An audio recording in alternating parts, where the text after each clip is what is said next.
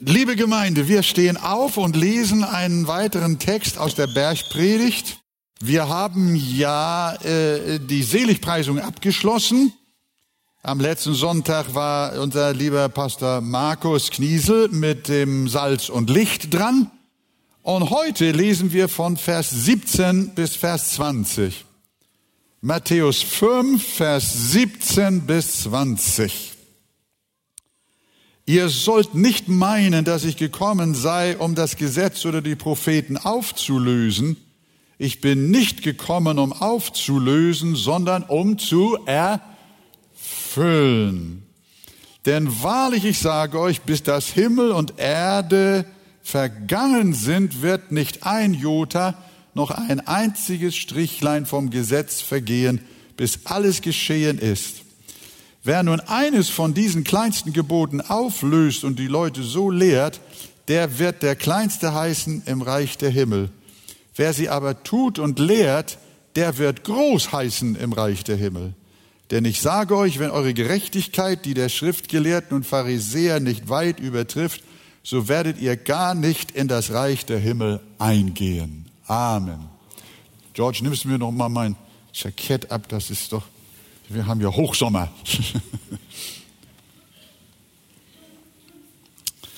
ja, unser heutiger Text zeigt etwas ganz Besonderes, etwas Schönes. Als erstes sagt unser Herr, ich bin gekommen, nicht aufzulösen. Die Schriftgelehrten und Pharisäer hielten Jesus für einen, der mit der Vergangenheit, mit den mosaischen und alttestamentlichen Schriften brechen wollte, mit, mit dem, was früher war und was früher geschrieben stand. Äh, und äh, sie haben ihm unterstellt, dass er eine neue Lehre bringen will. Äh, und so haben die Pharisäer und Schriftgelehrten Jesus auch immer dargestellt, das ist so ein Revolutionär, der was Neues bringen will. Und äh, Jesus hat dann zu den Menschen hier auch gesagt, nein, ich bin kein Revoluzer. Ich stehe überhaupt nicht im Konflikt mit Mose, mit dem Gesetz und den Propheten. Ich lehre überhaupt nichts Neues, sondern das, was schon der uralte Mose gelehrt hat, ist auch meine Lehre. Oh, Deswegen hier in Vers 17, ihr sollt nicht meinen, dass ich gekommen sei, um das Gesetz oder die Propheten aufzulösen. Das haben seine Gegner gedacht. Aber es stimmte nicht. Es war die religiöse Führung in Israel, die Mose, äh, die, die, die Mose und den Propheten und somit die ganze damals geltende Bibel in, äh, äh, ja, entstellt haben. Jesus führte sie nur zum Ursprung wieder zurück. Sie waren es, die das Ursprüngliche umgedeutet, umgebastelt, umgemodelt und überfrachtet haben mit eigenen Satzungen und äh, Traditionen und so weiter. Die Pharisäer und die Schriftgelehrten, die äh, hatten das, die Schriften des Moses bis zur Unkenntlichkeit verbogen. Das kann man wohl sagen. Aber Jesus sagt, ich führe euch wieder zurück, wo wir eigentlich alle herkamen. Ihr Lieben, so ist das bis heute in der Geschichte der Christenheit immer gewesen. Äh, ihr erinnert euch, die große Kirche verließ den ursprünglich klaren Weg des Evangeliums und ersetzte ihn durch bibelfremde Dogmen, durch päpstliche Erlässe. Und als die Reformatoren auftraten, womit hat die äh, Kirche sie dann beschuldigt. Man hat gesagt, sie seien Umstürzler. Sie bringen was Neues. Er sollte seine Lehren widerrufen. Aber das waren eigentlich die Lehren, auf die die Kirche mal gegründet wurde.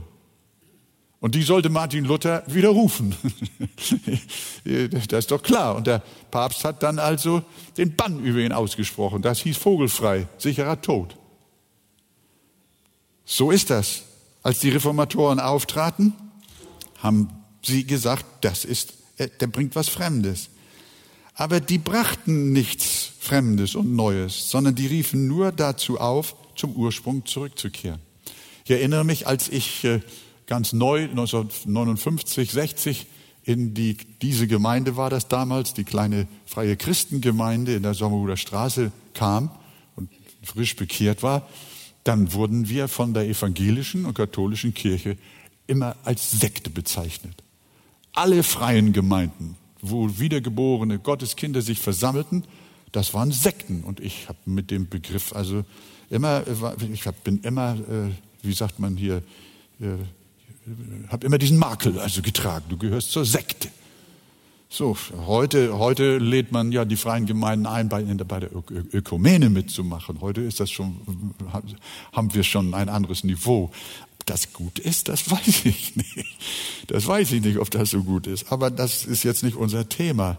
Ich will nur sagen, die freien Gemeinden, die, die, die Gott ins Leben gerufen hatte, die hatten die Bibel wieder entdeckt und die Taufe wieder entdeckt.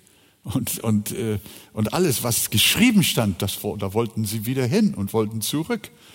Und sie brachten auch nichts Neues. Uns ging es als Arche ähnlich, als wir die Lehren von der freien und erwählenden Gnade verkündigten, die die großen Väter der Christenheit von Anbeginn lehrten. Und äh, äh da hat man uns gesagt, ihr seid Ehrlehrer. Aber warum waren wir denn äh, oder sind vielleicht heute noch Irrlehrer. Manchmal kriegen wir Antworten auf meine, meine Andachten und auch Predigten, unsere Predigten, Kommentare in den, in den Medien, auf YouTube und so. Und dann steht da, schade, schade, dass er zu, dass ein Calvinist geworden ist. Was man unter Calvinist versteht, das ist mir vollkommen schnuppe. Ich bin weder Calvinist geworden noch sonst was geworden. Ich war Christ und ich bleibe Christ und ich glaube an das, was geschrieben steht. Wir bringen nichts Neues sondern die Lehren von der Gnade sind die Lehren des Apostels Paulus. Das waren die Lehren der großen christlichen Väter, auf der alles gegründet wurde. Nur wir haben den Weg verlassen. Und so war es auch mit den Pharisäern. Die beriefen sich auf Mose und auf das Gesetz. Aber sie hatten das alles ein bisschen durcheinander gebracht. Ein etwas Entscheidendes ist gewesen. Äh, äh, dass sie nämlich ganz vergessen hatten, dass ein Messias angekündigt wurde.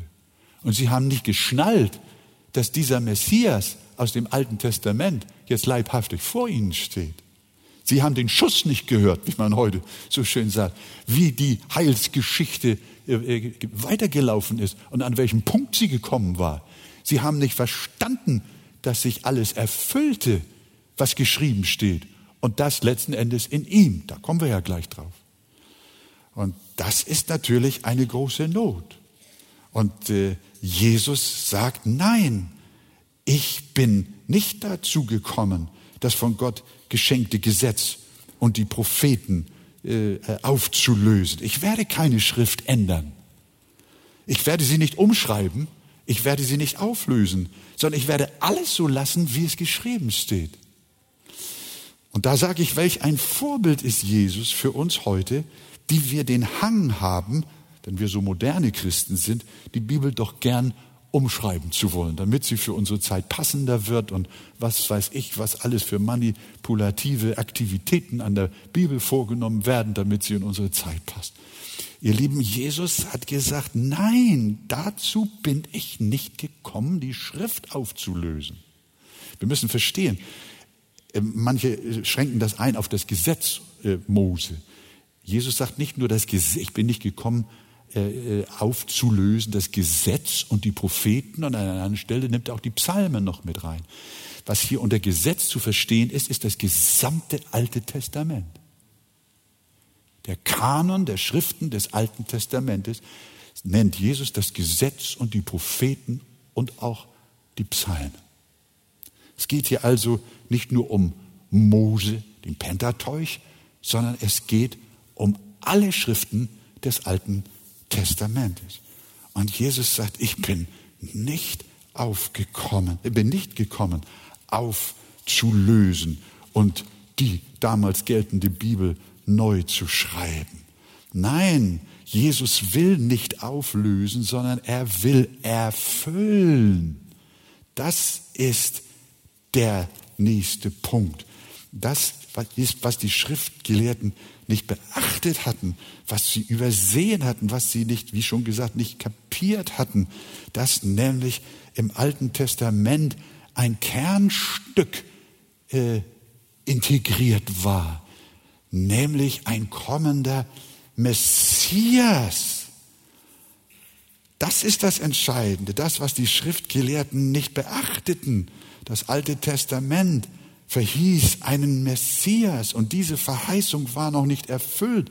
Das Gesetz und die Propheten warteten noch auf ihre Verwirklichung. Und darum war Jesu Botschaft, durch mich wird alles geschehen. Ich bin die Erfüllung. Ich bin gekommen, um alles, was geschrieben steht, zu erfüllen. Das haben sie nicht verstanden. Ihr wisst, dass Jesus das immer wieder gesagt hat, äh, während er auf Erden wirkte. Und das geschah, so heißt es häufig, damit die Schriften der Propheten erfüllt werden. Und am Ende sagt Jesus zu seinen Jüngern, das sind die Worte, die ich zu euch geredet habe, als ich noch bei euch war, dass alles erfüllt werden muss, was im Gesetz Mose und den Propheten und den Psalmen, hier erwähnt er auch die Psalmen, von mir geschrieben steht. Und dann weiter. Und da öffnete er ihnen das Verständnis, damit sie die Schrift verstanden. Wie haben die Jünger die Schrift angefangen zu verstehen? Indem Jesus ihnen erklärte, das, was ihr im Alten Testament findet, worauf das Alte Testament abzielt, in seiner Gesamtheit, das bin ich. Christus, der Sohn Gottes. Ich bin das Alte Testament.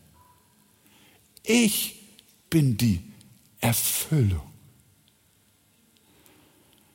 Und das haben die Jünger auch erst nicht verstanden. Aber Jesus sagte ihnen, es musste alles erfüllt werden. Ihr habt das ja erlebt, was passiert ist. Eins nach dem anderen. Und dann sagt er, ja, das, die Schriften reden von mir. Und als er ihnen das erklärte, ging es ihnen auf. Jawohl, er öffnete ihnen das Verständnis, was eigentlich der Kern des Alten Testamentes ist.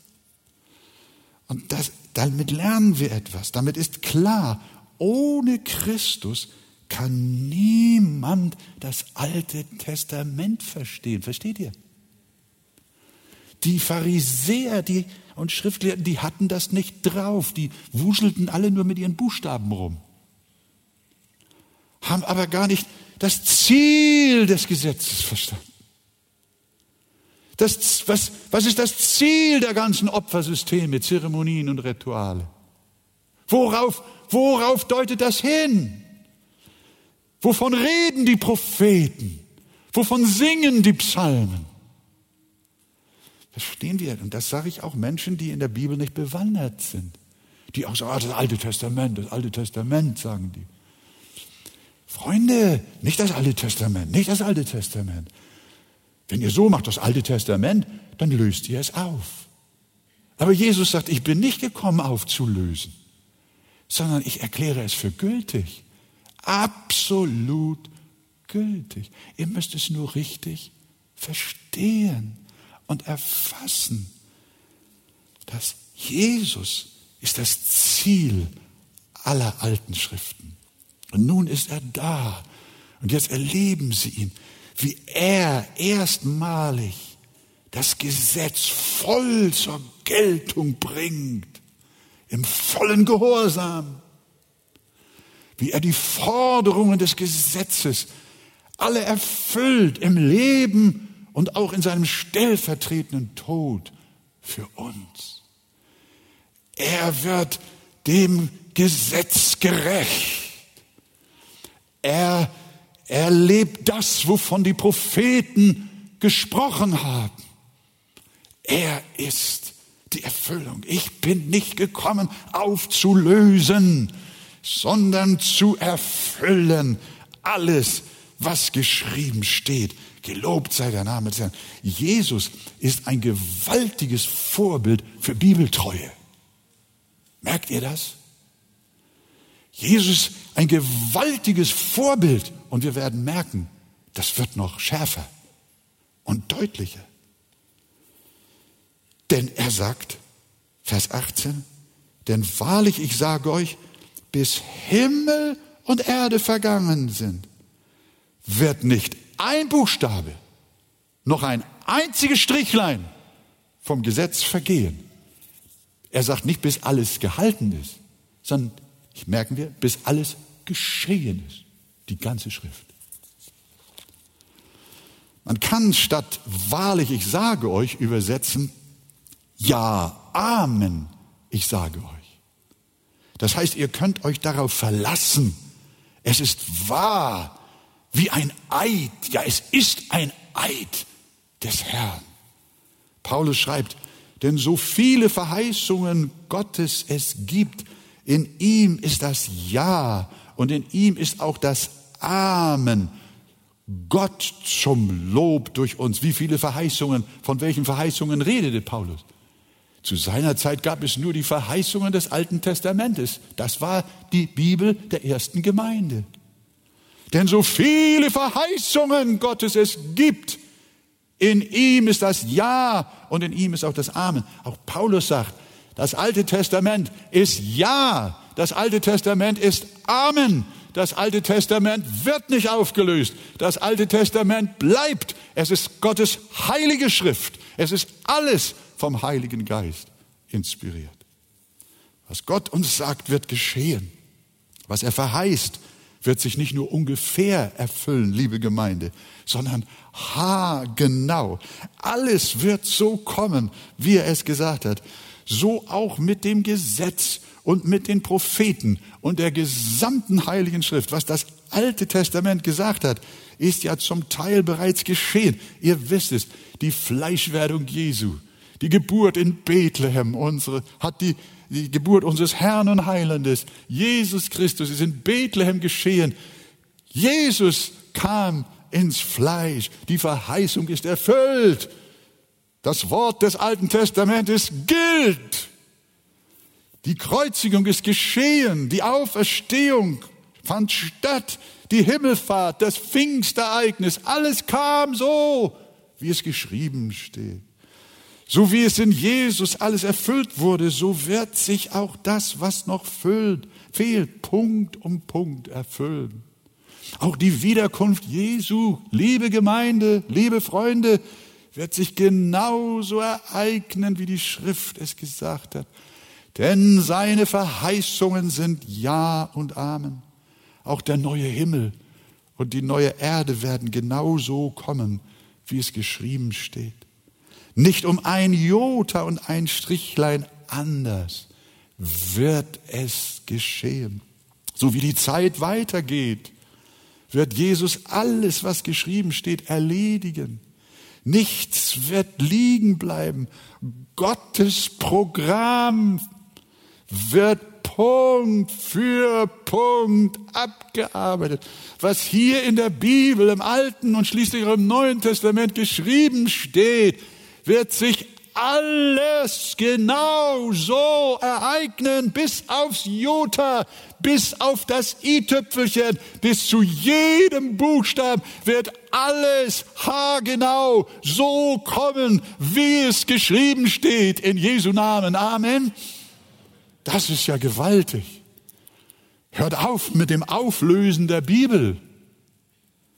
Lasst uns Schluss machen mit dem ganzen Umdeuten und Rumgemache. Nein, ihr Lieben, Jesus sagt, ich bin nicht gekommen aufzulösen, sondern ich halte zusammen, ich bleibe dran. Es ist wahr, es ist Amen. Es wird alles so kommen, Punkt für Punkt, bis das gesamte Heilsprogramm abgearbeitet ist. Dazu gehört auch die Vollendung der Gemeinde, das Endgericht, der Weg der gesamten Menschheit und der des Universums verläuft haargenau nach Gottes Vorsatz.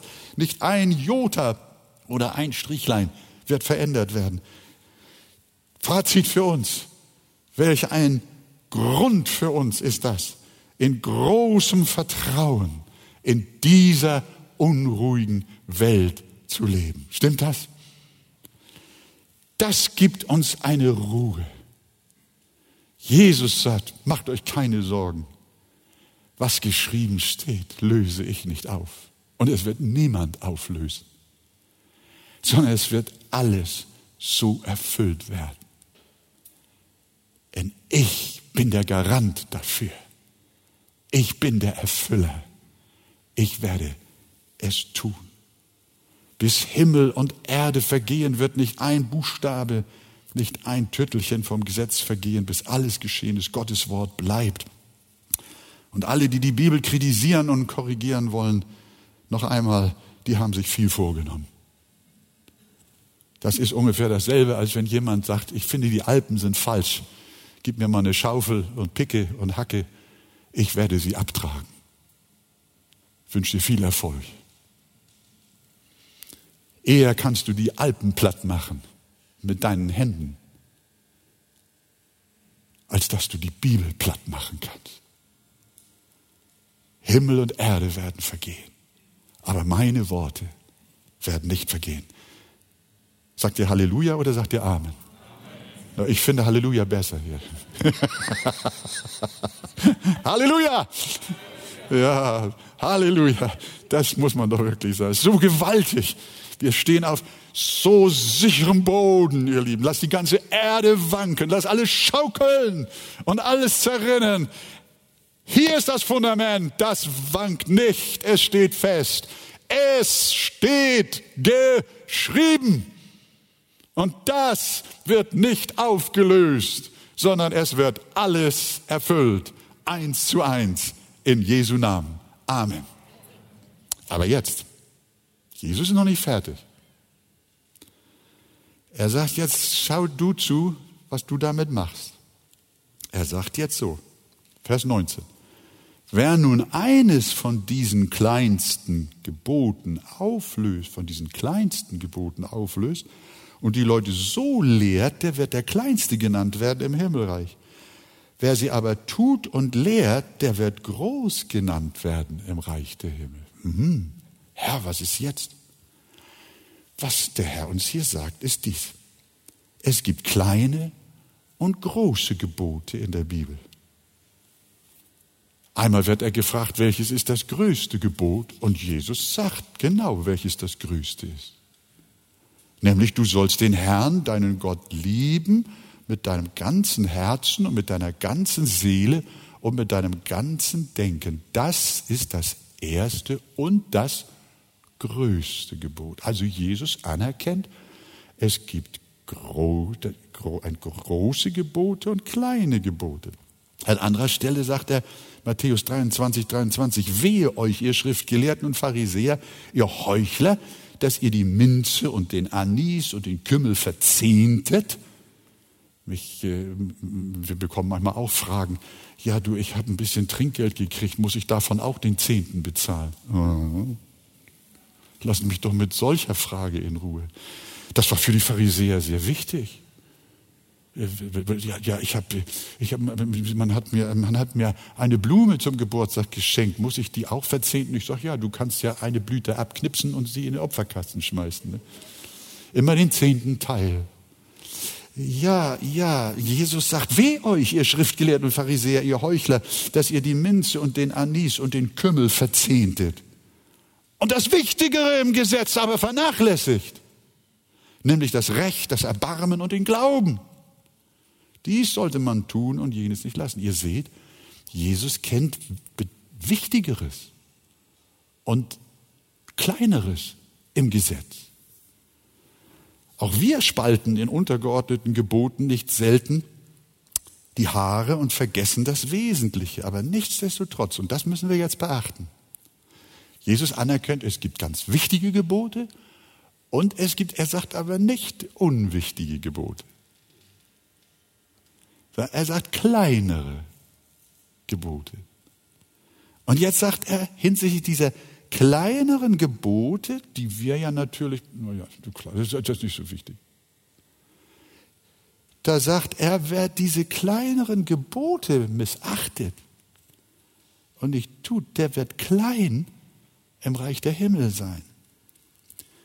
Wir erinnern uns an die Frage einiger Jünger an Jesus, wer denn der Größte im Himmelreich sein wird. Bei der Gelegenheit stellte Jesus ein Kind in ihre Mitte. Hier erklärt der Herr, wer groß sein will im Reich der Himmel, der halte auch die kleinste Forderung des Gesetzes hoch. Auch das scheinbar Nebensächliche in Gottes Wort ist wichtig, will er hier sagen. Alles in der Bibel ist vom Heiligen Geist inspiriert. Alles. Auch das, was in den Geschlechtsregistern steht. Ich habe manchmal gesagt, gedacht, Herr, muss das denn da alles so langatmig drinstehen? Der hat den geboren und den geboren und das war die Mutter von dem und dem und dem und dem auch noch und das auch noch. Wolfgang, das ist Gottes Wort. Es ist heiliges und vollkommenes Wort und wir tun gut daran, nichts für unwichtig oder gar überflüssig zu halten. Das hat Konsequenzen, wenn wir das tun. Gewiss, das Heil ist nicht aus Werken, das wissen wir, sondern allein aus Gnade und Glauben.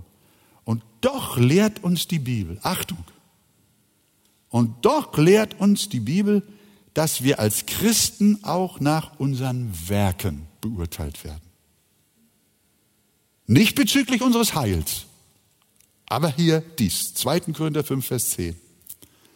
Denn wir alle müssen vor dem Richterstuhl des Christus offenbar werden, damit jeder das empfängt, was er durch den Leib gewirkt hat. Es sei gut oder böse.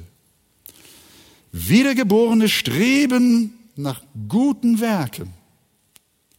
Sie wollen nicht durch sie selig werden, aber als Frucht der Wiedergeburt sehnen sie sich danach, in den Wegen Gottes zu wandeln und sie wirken auf dieser Erde Gutes und bauen dabei auf das Fundament Jesus Christus. Und dazu schreibt der Apostel Paulus, 1. Korinther 3, 13, 15, so wird das Werk eines jeden offenbar werden, der Tag wird es zeigen, weil es durchs Feuer geoffenbart wird. Und welche Art das Werk eines jeden ist, wird das Feuer erproben. Wenn jemandes Werk, das er darauf gebaut hat, bleibt, so wird er Lohn empfangen, so wird er groß sein im Reich Gottes. Wird aber jemandes Werk verbrennen, so wird er Schaden erleiden. Er selbst aber wird gerettet werden, doch so wie durchs Feuer hindurch. Hier merken wir etwas, dass es im Himmel noch eine Unterscheidung gibt unter den Seligen zwischen denen, deren Werke bleiben und denen, deren Werke verbrannt sind. Sie sind alle im Himmel. Paulus schreibt an anderer Stelle, 1. Korinther 15, einen anderen Glanz hat die Sonne, einen anderen Glanz der Mond und einen anderen Glanz haben die Sterne. Und auch ein Stern unterscheidet sich vom anderen im Glanz. Hier merken wir den Spiegel der himmlischen Einwohnerschaft. Möchtest du im Himmel leuchten? dann nach Jesus. Nimm Gottes Wort in allen Punkten ernst. Hast du verstanden?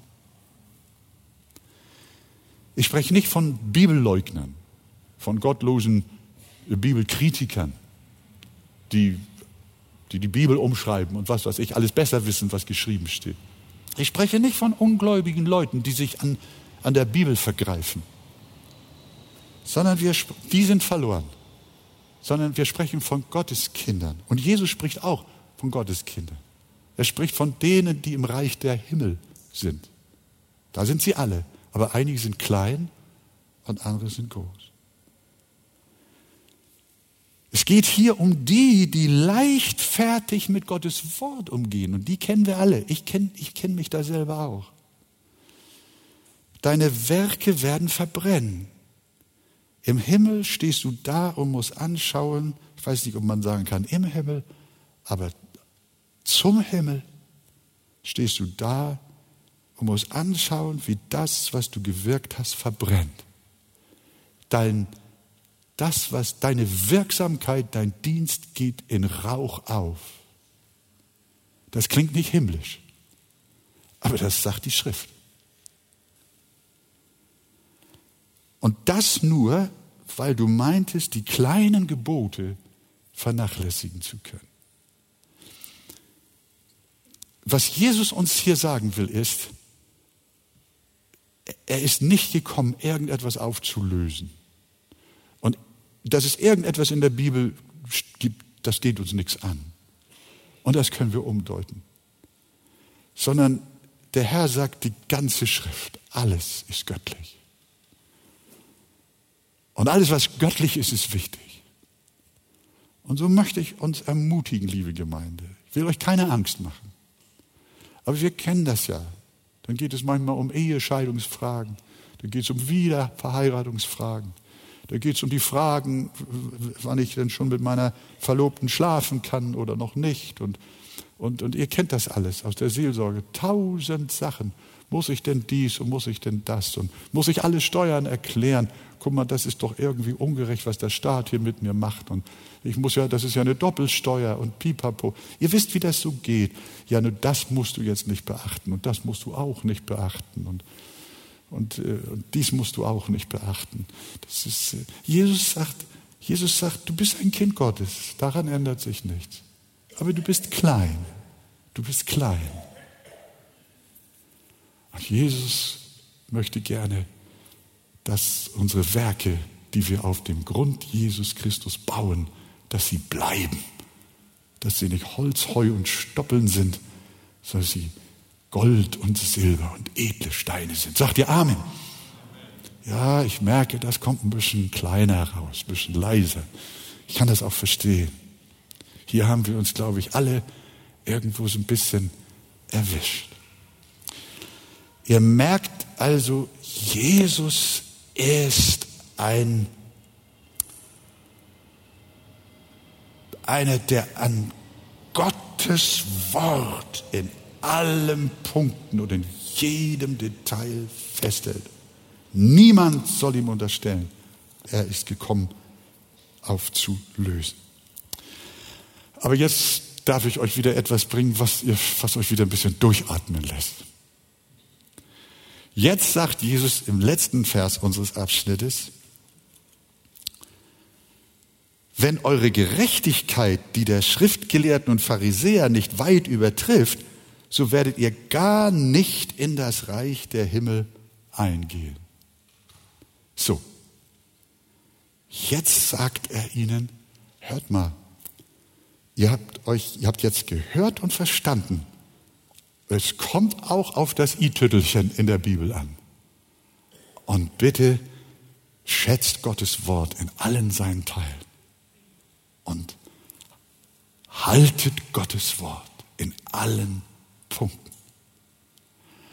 Und selbst wenn ihr das noch besser getan habt als die, jetzt kommt es, wenn ihr das noch besser getan habt als die Pharisäer, wenn ihr euch noch mehr Mühe gegeben habt, wenn ihr noch genauer seid als sie, die Pharisäer, die hatten ja das, die zehn Gebote in 613 Untergebote aufgeteilt, Sie nannten 248 von ihnen positiv, 365 negativ. Und sie haben lange Debatten über die leichteren und schwereren Gebote geführt und alles Mögliche gemacht. Ganze Werke über die Gebote verfasst. Ohne Ende. Die Welt hat die Bücher kaum fassen können. Sie hielten alles bis ins Detail und bemühten sich fein und puzzelig. Ja, ja, ja, ja, und wenn Jesus sagt, du brauchst jetzt aber noch eine bessere Gerechtigkeit, dann steht hier der Archepastor und hat eben gerade euch ermahnt, ihr müsst auch das Kleinste halten. Ihr müsst das, äh, das Geringe ernst nehmen in Gottes Wort. Alle Schrift müsst ihr halten. Oh, und ich habe schon gemerkt, euer Amen fiel leise aus. Ne? Ja, ja. Nein, ich nehme auch nichts davon zurück. Jesus nimmt auch nichts davon zurück. Die Wertschätzung der Heiligen Schrift in allen Punkten bleibt bestehen. Jeder Buchstabe ist heilig in Gottes Wort. Aber Jesus sagt, selbst wenn ihr in eine solche Genauigkeit hineinkommt wie die Pharisäer und ihr die Pharisäer in eurer Genauigkeit noch übertrefft, dann reicht das nicht. Eure Gerechtigkeit muss noch viel besser werden als die der Pharisäer. Nochmal, damit sagt er nicht, ihr müsst doch noch mehr anstrengen. Ihr müsst uh, noch mehr Mühe geben. Nein, ihr braucht eine bessere Gerechtigkeit. Worin bestand die Gerechtigkeit der Pharisäer? Es war eine Gerechtigkeit, die sie sich selbst erarbeitet haben, auf die sie stolz waren. Wir würden sagen, das ist, sie hatten eine self-made Gerechtigkeit. Ihr erinnert euch an den Pharisäer und den Zöllner. Ich danke dir, Gott, dass ich nicht so bin wie jener Zöllner. Ich faste, ich tue und mach dies. Liebe Gemeinde, Jesus sagt, wenn ihr euch bis zum Überdrehen auch um das Kleinste bemüht, was ihr tun sollt, reicht eure Gerechtigkeit doch nicht aus, sondern ihr braucht eine Gerechtigkeit, die ihr nicht selbst produziert, sondern ihr braucht eine Gerechtigkeit, die euch geschenkt wird, die euch gegeben wird, die euch zugerechnet wird. Und das ist die Gerechtigkeit Gottes, des vollkommenen, allerhöchsten Herrn. Seine Gerechtigkeit ist die bessere Gerechtigkeit als die der Pharisäer und als die von euch allen. In Jesu Namen sagt ihr Amen.